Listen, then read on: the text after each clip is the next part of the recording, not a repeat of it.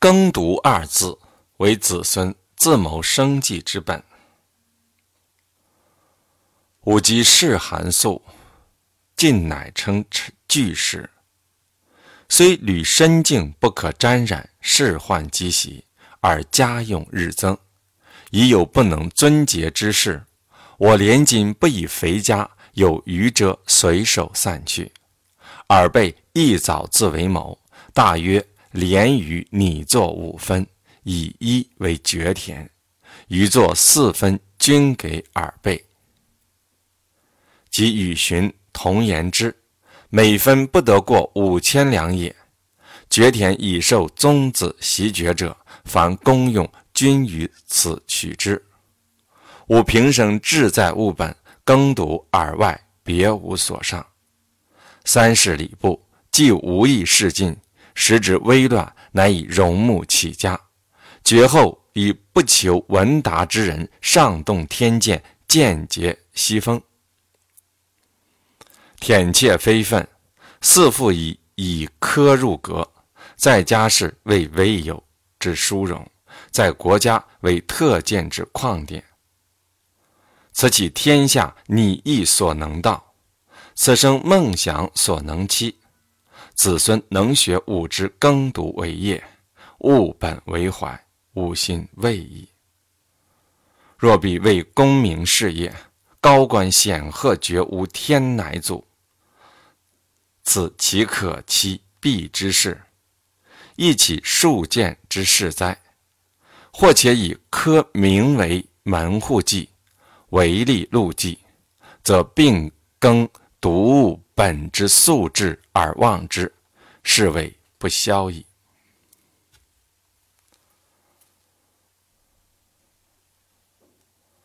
我们家世代以来就贫穷寒微，近来才称得上是富裕之家。我对你们虽然一再提醒，不能沾染那些官宦人家不好的习气，而家中用费却日益增加。已有不能节俭的势头。我的薪金不用来养肥自家，有剩余就随手散去。你们自己要早做打算。剩下来的钱准备分作五份，以一份留作为爵位的田地，以四份平均分给你们兄弟。已经同孝勋、孝童讲过，每份。不得超过五千两。爵位的田地，以接济嫡长子一系中那些继承官位的人，凡公用都取之于这份田地。我平生志在着力于根本，除耕田读书外，不再崇尚其他。我三次参加礼部考试以后，已经再无兴趣于仕途。时值国家危乱之际，乃以军营幕僚而发迹。后来以不求做显达的人，却有劳皇上明察，直至符节赐予官位，愧居所封官位。随后又以举人资格进入内阁，这在我们整个家世来说是从来没有过的特殊荣誉。在整个国家来说也是非常罕见的典礼，这是天下人所能想象得到的吗？是我这一生梦想所能期望的吗？子孙能学我以耕读为业，以专心根本为怀，我就得到安慰了。